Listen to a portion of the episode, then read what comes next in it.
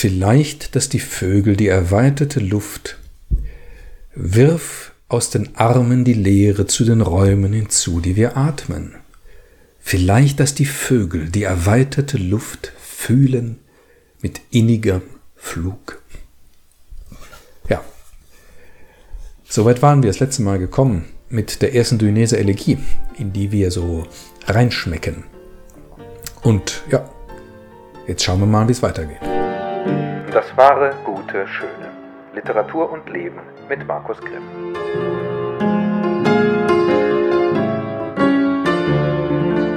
Ja, liebe Freundinnen und Freunde des wahren Guten Schön. Die erste Duinese Elegie begleitet uns jetzt schon in der dritten Folge. Es gibt also zwei andere Videos ähm, dazu, äh, die ihr mal reinschauen ähm, könnt mh, hm, oder hören könnt, wenn ihr das als Podcast nur hört. Hm, ich habe dann äh, auch gerade in der ersten Folge schon was gesagt eben zu der Entstehung der Elegie. Und dann sind wir so schrittweise hineingegangen, haben uns da so hineingetastet in die erste Elegie. Ähm, und das Ganze eben nicht literaturwissenschaftlich oder so, sondern, tja, schmeckend. Ja. Ähm, gestisch. Ähm, abtastend, lauschend. Ja, so.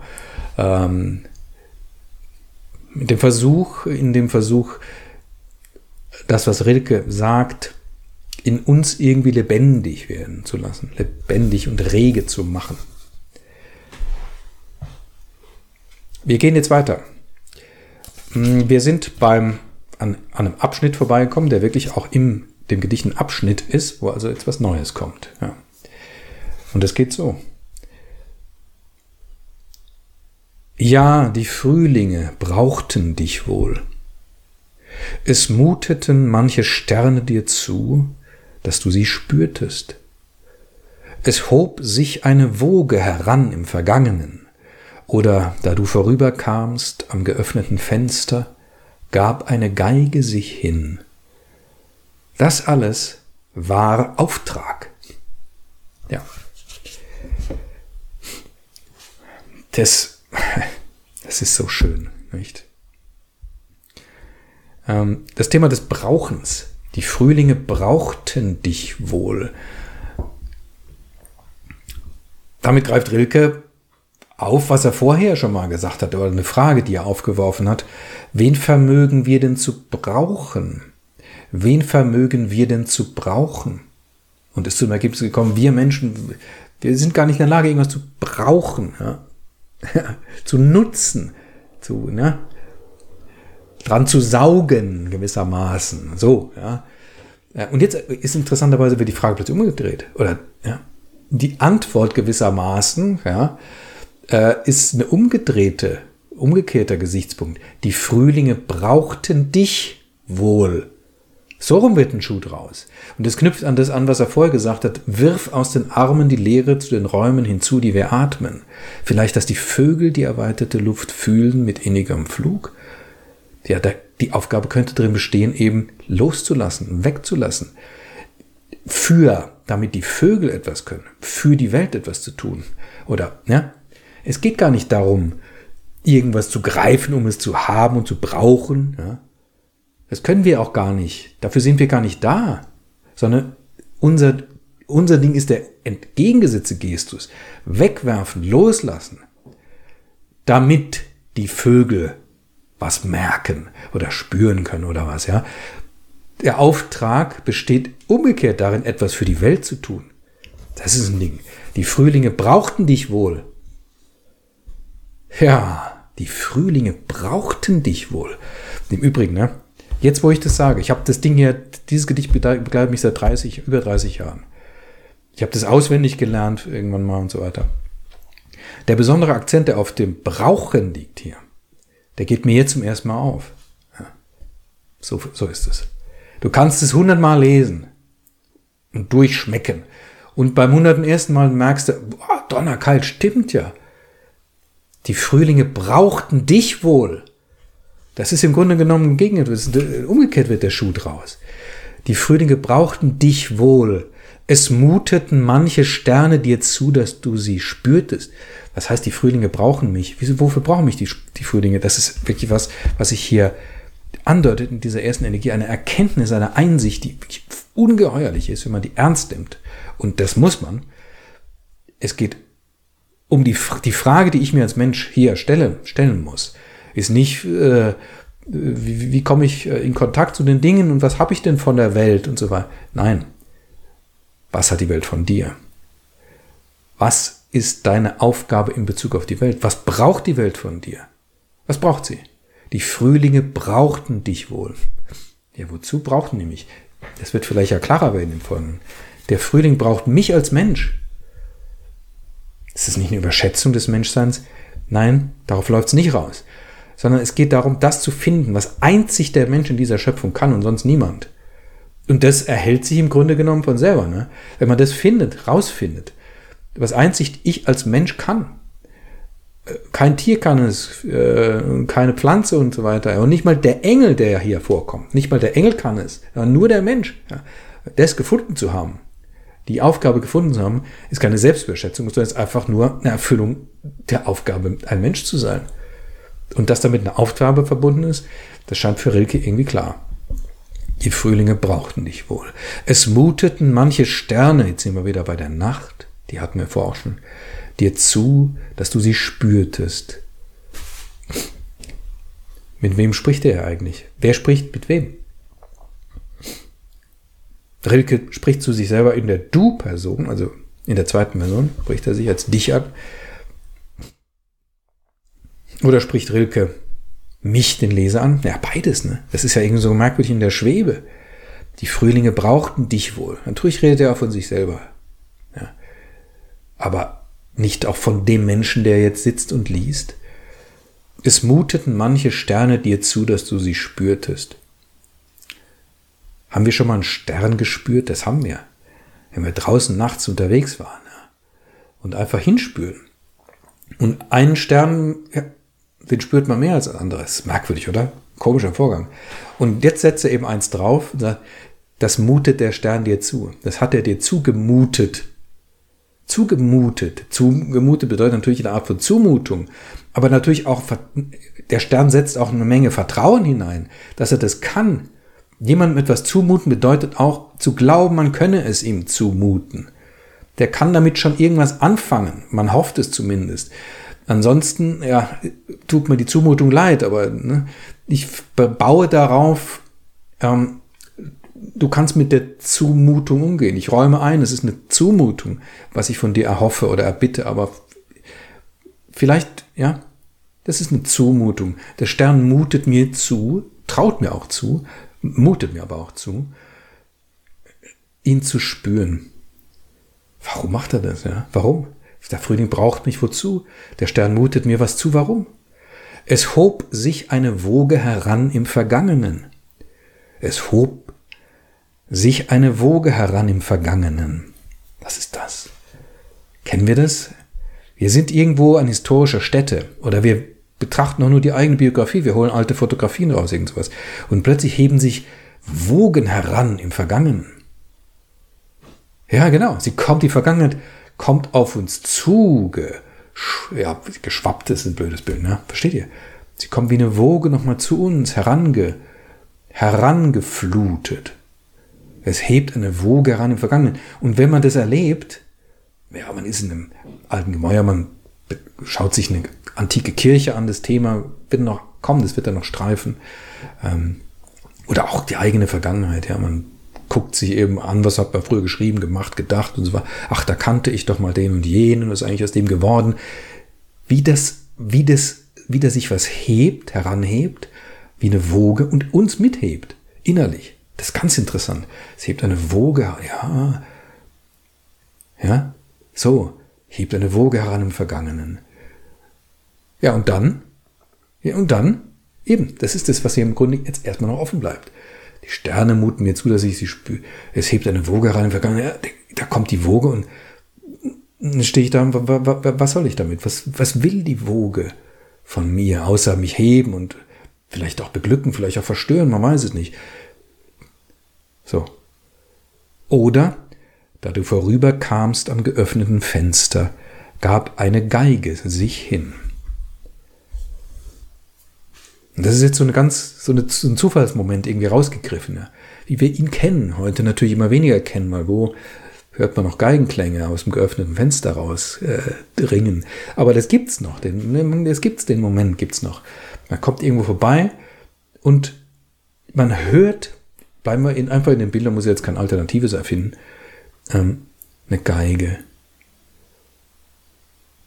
Ich habe, ähm, ich war mal unlängst im Urlaub in Südfrankreich, zu einem Zeit, in einem kleinen Dörfchen, zu einem Zeitpunkt, wo da aber in der Kirche so Konzerte stattfanden. Und zwar so Kammerkonzerte, viele Kammerkonzerte nacheinander.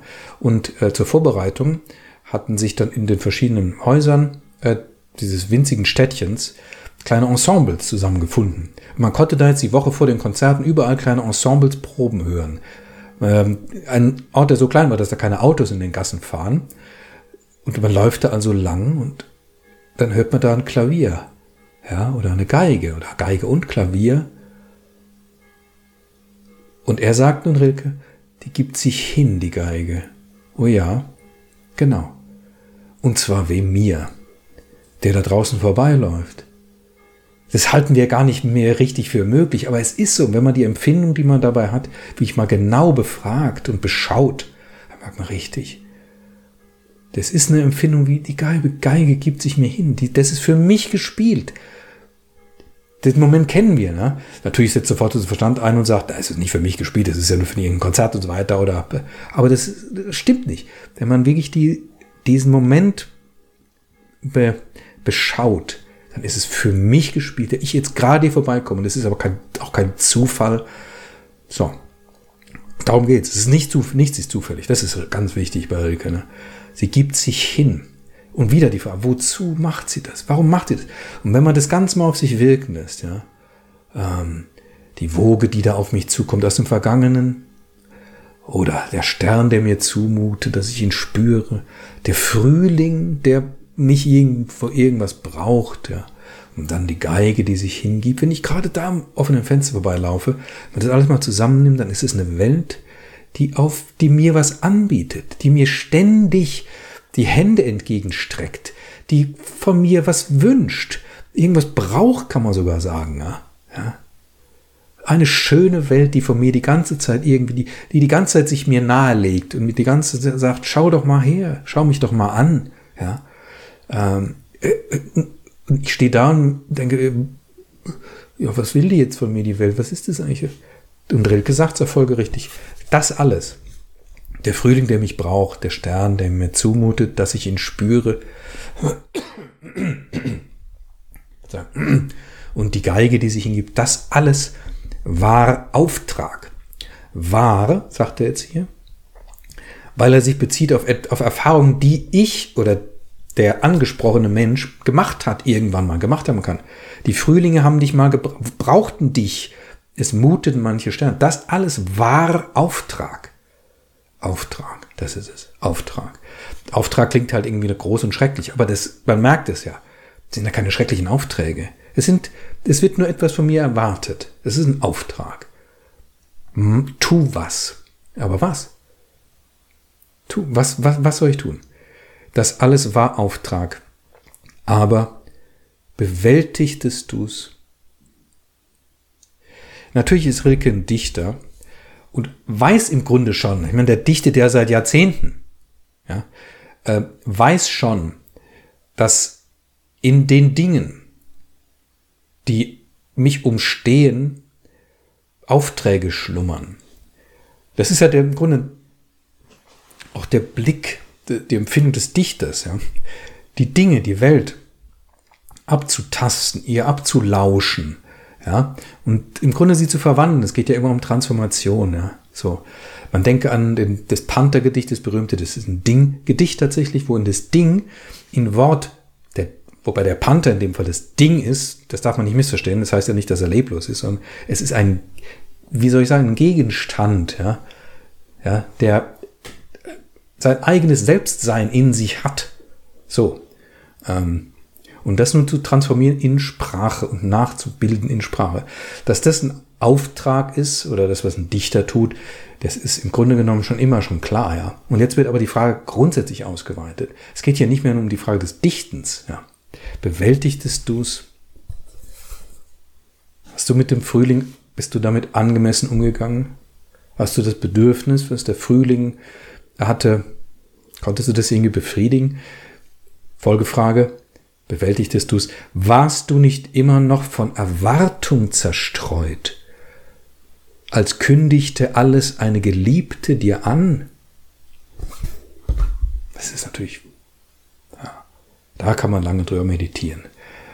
Bewältigtest du es, warst du nicht immer noch von Erwartung zerstreut, als kündigte alles eine Geliebte dir an.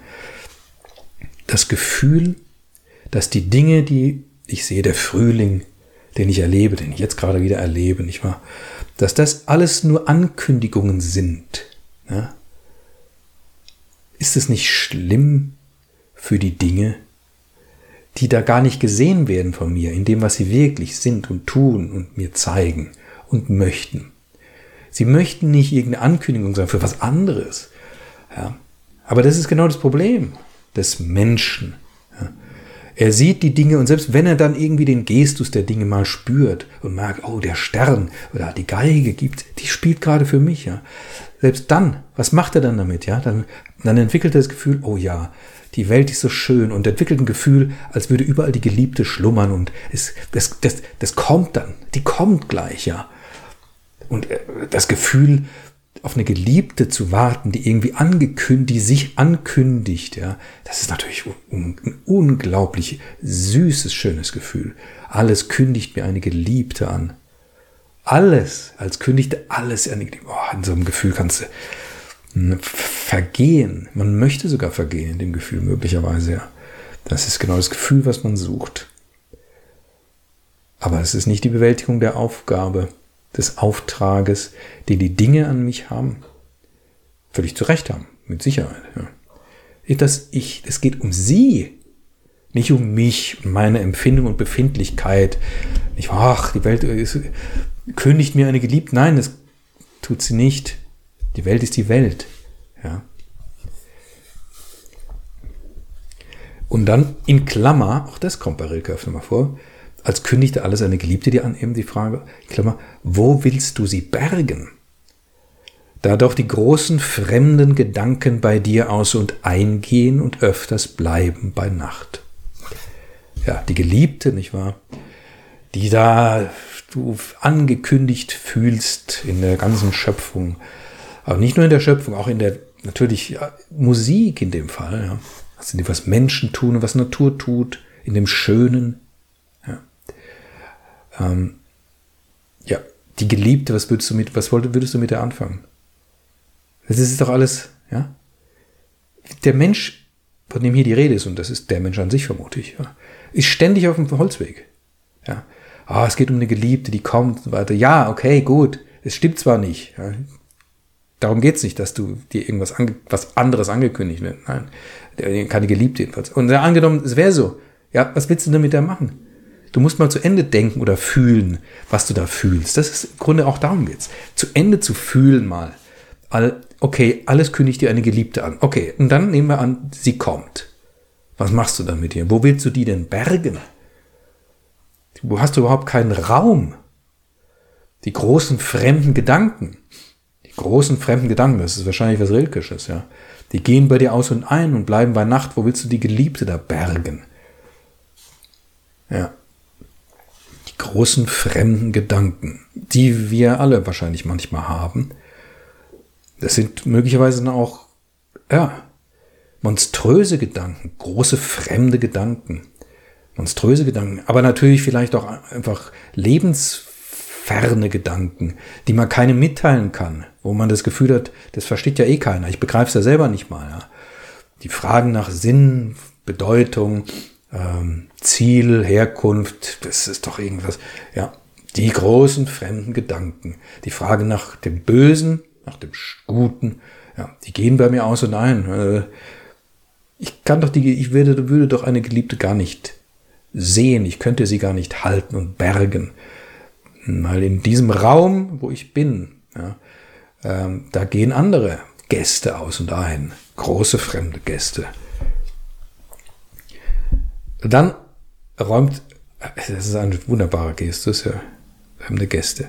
Dann räumt er sich selber aber, oder dem Angesprochenen, ein, dass es ja Sehnsucht gibt. Sehnt es dich aber, so singe die Liebenden.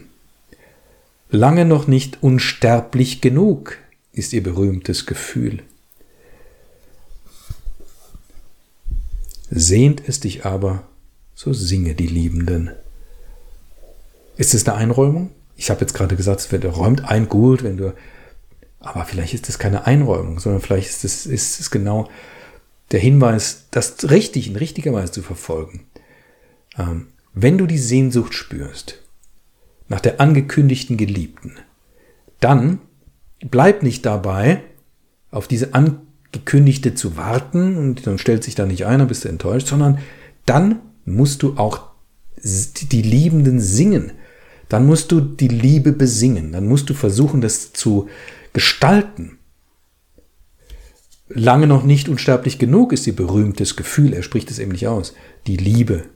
Ihr berühmtes Gefühl das ist natürlich auch ein Gefühl, was ja, Dichter und äh, Literaten und Weise auf alle möglichen guten und weniger äh, brillanten Weisen, wie in der ganzen Weltgeschichte schon besungen haben. Aber er sagt, das macht nichts, das ist noch nicht unsterblich genug. Singe die Liebenden, sprich über Liebende, erzähle von ihnen, dichte. Singen bedeutet auch natürlich dichte. Singe die Liebenden, lange noch nicht unsterblich genug ist ihr berühmtes Gefühl. Ja. An der Stelle halten wir mal inne und äh, schauen dann das nächste Mal, wie es weitergeht. Bis dahin, macht's gut.